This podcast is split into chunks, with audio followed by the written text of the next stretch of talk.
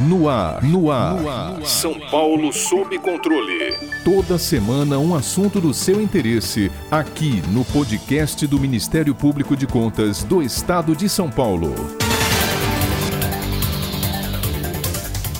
Final do mês de outubro, o Tribunal de Contas do Estado de São Paulo retomou as atividades de auditoria no modo presencial e realizou uma fiscalização ordenada para atestar o andamento e as condições de obras custeadas com recursos públicos nas áreas de saúde, educação e infraestrutura. Em apenas um dia, a vistoria surpresa inspecionou 140 obras paralisadas em 113 cidades paulistas e constatou gastos na ordem de 1, 1,4 bilhão de reais com tais empreendimentos. Segundo o painel de obras da Corte de Contas, no terceiro trimestre de 2021 foram registrados 1.075 projetos com problemas de cronograma na capital e em municípios do interior e do litoral paulista. Para agravar a situação, os investimentos com as obras paradas ou atrasadas já ultrapassam a soma de 24 bilhões de reais o Tribunal de Contas do Estado de São Paulo tem notificado prefeituras e órgãos estaduais para que prestem esclarecimento sobre cada caso e o solucionem o quanto antes. A problemática aqui abordada nos remete a um elucidativo artigo escrito pelo nobre auditor federal de Finanças e Controle da Controladoria Geral da União, Dr. Marcos Braga, intitulado O Diluído Federalismo de Inauguração, que traz esse novo conceito para tratar da cooperação a aparentemente lucrativa entre entes federativos na inauguração, por exemplo, de um empreendimento público. Entretanto, no momento em que um dos entes percebe que não possui capacidade logística, tampouco financeira para concluir ou sustentar a obra, esta pode ser simplesmente abandonada, comprometendo o interesse público.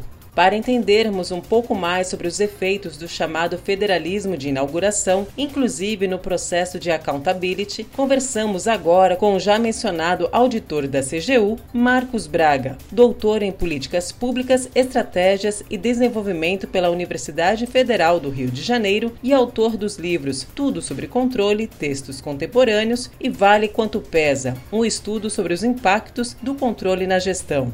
Auditor, a proposta constituinte de 1988 consagrou o um modelo de federalismo cooperativo entre União, Estados, Distrito Federal e municípios, acreditando-se que através da cooperação entre os entes é possível ter uma unidade de atuação capaz de realizar o desenvolvimento social e econômico do país. Para o senhor, os objetivos do modelo cooperativo têm sido alcançados? O federalismo de inauguração é uma consequência ou uma anomalia desse processo?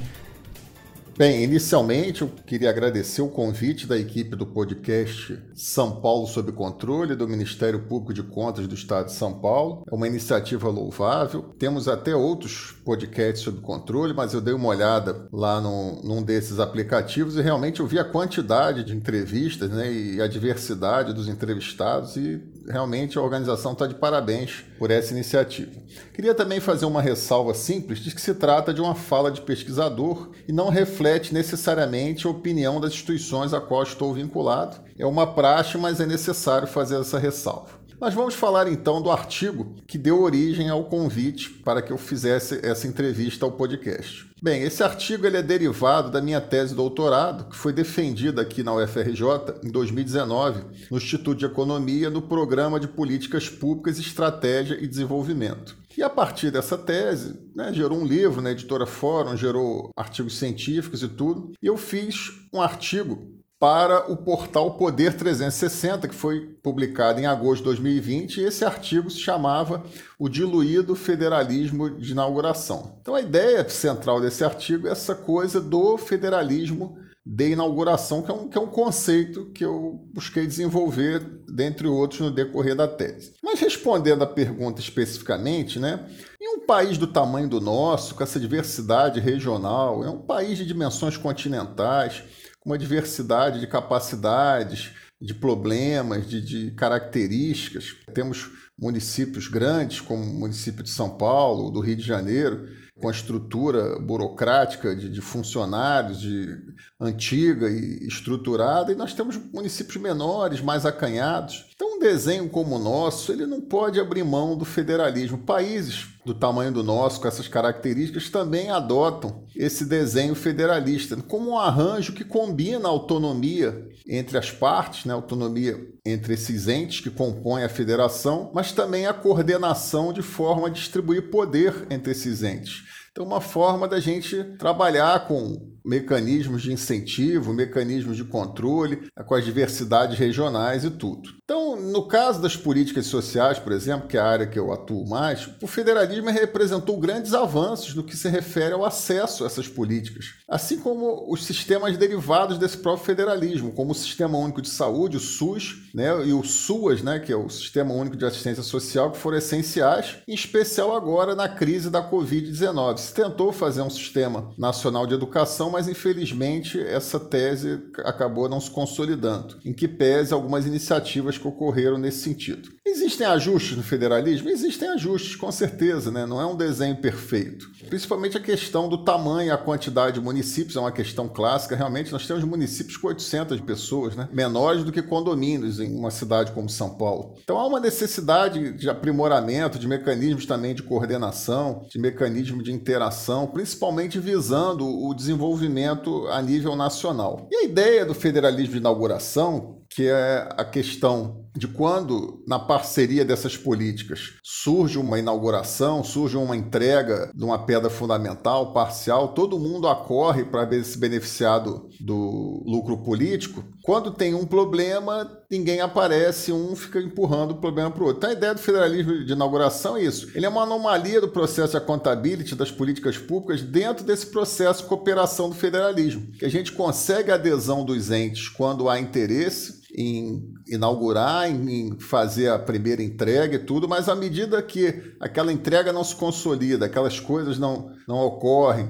há, há problemas, há desvios, alguma coisa, há uma dificuldade de apropriar essa responsabilidade e que a própria população consiga identificar quem ela deve pressionar para isso. Então, o Accountability, segundo alguns atores, como Guilherme O'Donnell, um autor argentino radicado nos Estados Unidos, já falecido, a Accountability ela tem uma dimensão horizontal né, de órgãos fiscalizadores, como o Tribunal de Contas do Estado e, e, e outros, né, auditorias gerais, controladorias, mas também uma dimensão vertical de cobrança da população, da população cobrando os seus mandatários eleitos da atuação.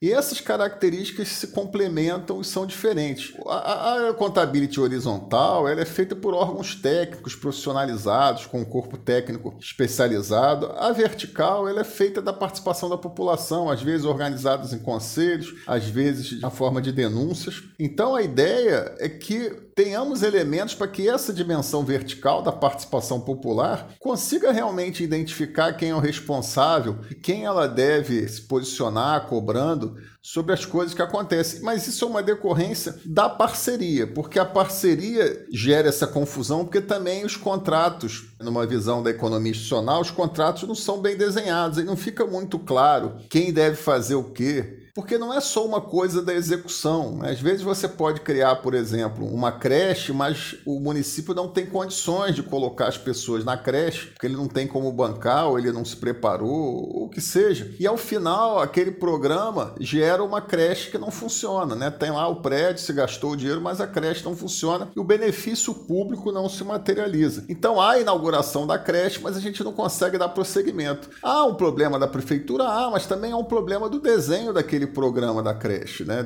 Será que eu vou imputar um custo? Como esse custo vai se manter? Então, essas discussões que passam pela discussão do federalismo de inauguração. Então, a ideia é que se aprimore o controle social de forma que o desenho facilite esse acompanhamento da população do início até a conclusão. Para isso, é preciso que o desenho fique claro quem está participando e quais as responsabilidades envolvidas em cada ente, no que a gente chama de governança multinível, né? a governança nos diversos níveis da federação. Então é, é uma anomalia que é decorrente de problemas de desenho, não, não é um problema do federalismo em si, mas um problema decorrente que pode ser ajustado e mitigado.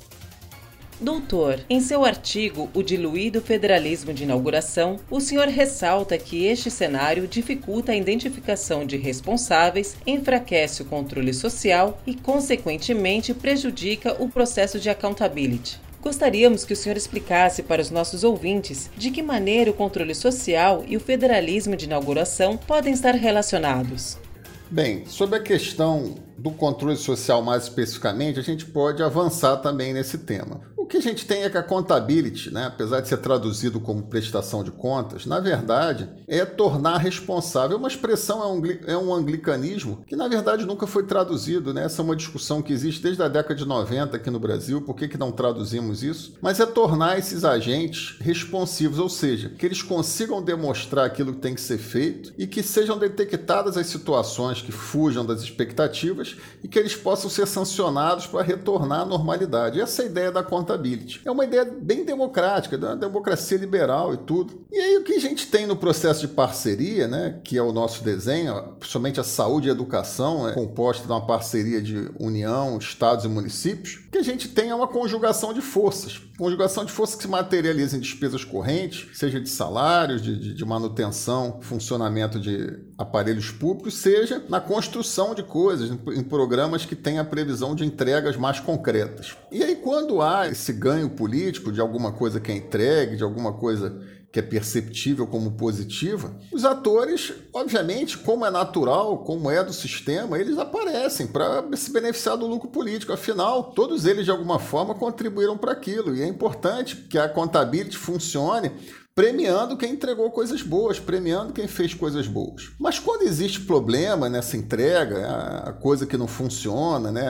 é a obra que não é entregue, o hospital que não funciona, no decorrer da execução fica lá pelo meio do caminho, essa responsabilidade se dilui desse tema do, do ônus político. Fica difícil pela população atribuir a quem que ela tem que pressionar, qual o gato que está com esse guiso. É só ver na imprensa, né, quando surge um problema, né, fica um órgão jogando para o outro a responsabilidade. E é difícil isso. Então a gente precisa ter um desenho adequado que essa, essas etapas né, de planejamento e de entrega fiquem claras para a população a quem compete aquela situação, quem deixou de fazer o que tinha que fazer. E isso é, é muito complexo num arranjo federalismo, federalista como o nosso, que tem muitos, muitos atores, né, muitos atores envolvidos que necessitam serem coordenados também. É importante que isso seja previsto né, e, e, que a população também comece a entender melhor essa execução, essa, essa engenharia, essa, essa, parceria. Apesar de já ter 30 anos, a gente vê inclusive na imprensa a dificuldade de entender como funciona esse desenho. Isso também influencia a nossa forma de dar transparência e de expor os dados. Não adianta só a gente colocar os dados dos valores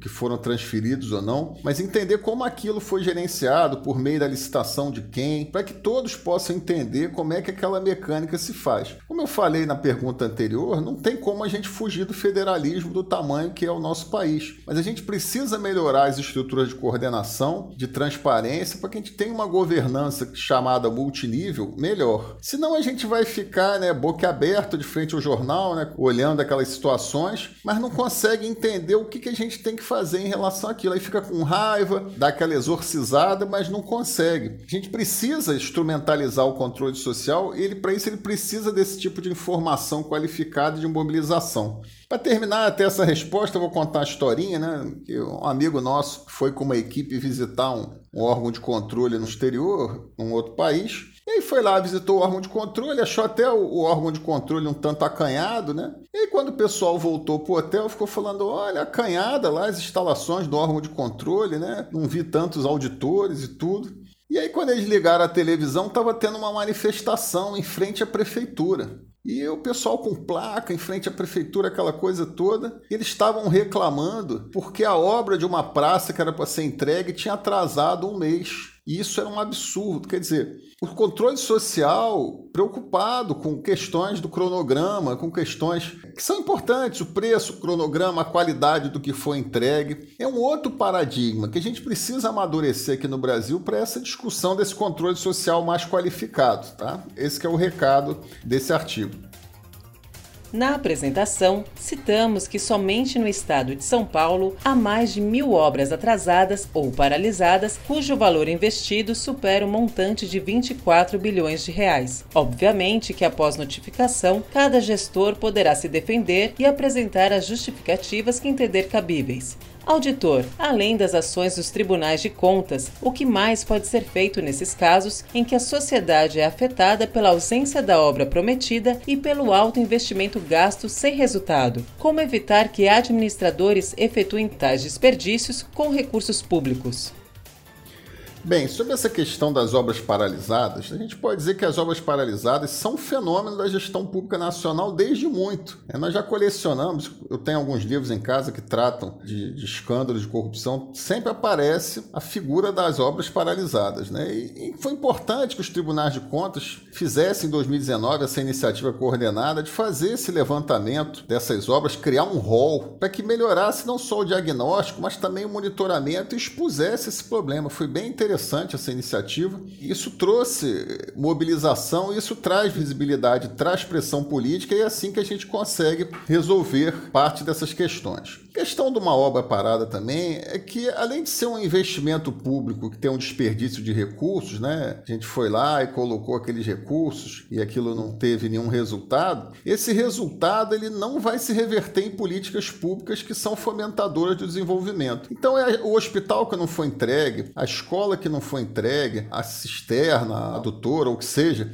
ele, na verdade, ele vai deixar de gerar uma política pública, um resultado para aquela política pública que, dentro do, do contexto, ele vai afetar o nosso processo de desenvolvimento. Então, eu vou ter menos educação, vou ter menos saúde, vou ter menos logística. Então, cada obra inconclusa são pessoas sem atendimento básico, estudantes sem escolas, mais tempo para a gente fazer transporte. Então, essa é a importância também da questão da obra parada. É muito mais do que um esqueleto que a gente fica vendo, olha que vergonha, aparece no jornal. É uma negação de direitos que está ocorrendo ali. Os motivos que levam a essas questões de obras paradas passam por várias questões passa pelo planejamento, falta da cultura de planejamento que a gente não tem no Brasil, por uma falta de uma visão integrada que preveja riscos, riscos inclusive de fluxos orçamentários, riscos legais, licenciamento ambiental, que a gente saiba abrir um programa e entender todas as suas etapas e mapear esses riscos e criar salvaguardas, inclusive da parceria com os atores municipais, que, como eu falei anteriormente, são diversos nas suas capacidades. Então,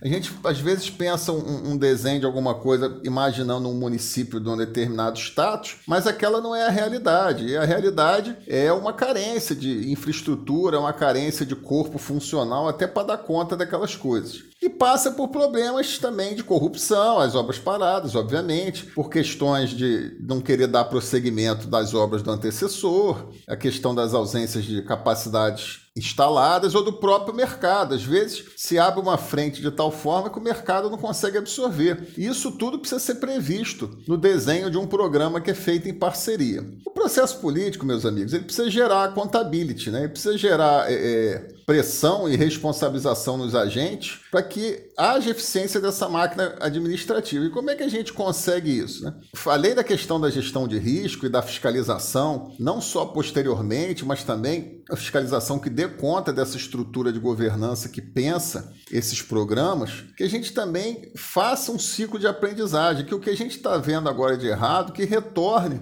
para as normas, para os procedimentos vinculados às políticas, para que esse leite derramado vire uma coisa do passado, porque senão a gente vai ficar fazendo um ciclo, né, um loop de problemas. A gente vai lá, audita, encontra um problema, e aí se a gente não reverte isso, não faz a realimentação, esse problema volta de novo e ele vai ficar ocorrendo várias vezes. Então, passa por uma questão do fortalecimento da função planejamento, da, da função orçamentária, da profissionalização dos programas de governo, principalmente a discussão de estudo de viabilidade, gestão de risco e principalmente o robustecimento dos mecanismos de monitoramento dessas obras. O monitoramento é uma palavrinha mágica. Monitoramento não é papel do órgão de controle, monitoramento é papel do gestor, é você acompanhar a execução daquele programa, né? E ao final daquilo você faz um processo de avaliação, que é um processo mais complexo, um processo mais estratégico. Mas o monitoramento é aquele acompanhamento dia a dia. E o órgão de controle, dentro da, até da doutrina dos organismos internacionais, né, do Instituto de Auditores Internos, tudo. Ele, como terceira linha de defesa, do caso da auditoria interna, e as linhas externas de defesa, no caso do Tribunal de Contas, né, que não está dentro do desenho das três linhas, mas funciona como um órgão externo de avaliação. Ele faz essa grande visão de fora, essa visão da floresta, que vai dar opiniões sobre esse monitoramento, sobre esse processo de desenho, sobre essa entrega, não só encontrando coisas erradas, mas que essas coisas erradas revertam para a melhoria desses desenhos, para que a gente assim tenha um amadurecimento da gestão, que a gente faça um, processo que amadureça. Então, é séria essa questão das obras paradas, principalmente pela negação dos direitos, mas também pela necessidade que a gente tem de aprimorar os nossos desenhos de gestão das políticas públicas. Para ficar por dentro de outras notícias do Ministério Público de Contas de São Paulo, siga-nos nas redes sociais ou acesse o site www.mpc.sp.gov.br.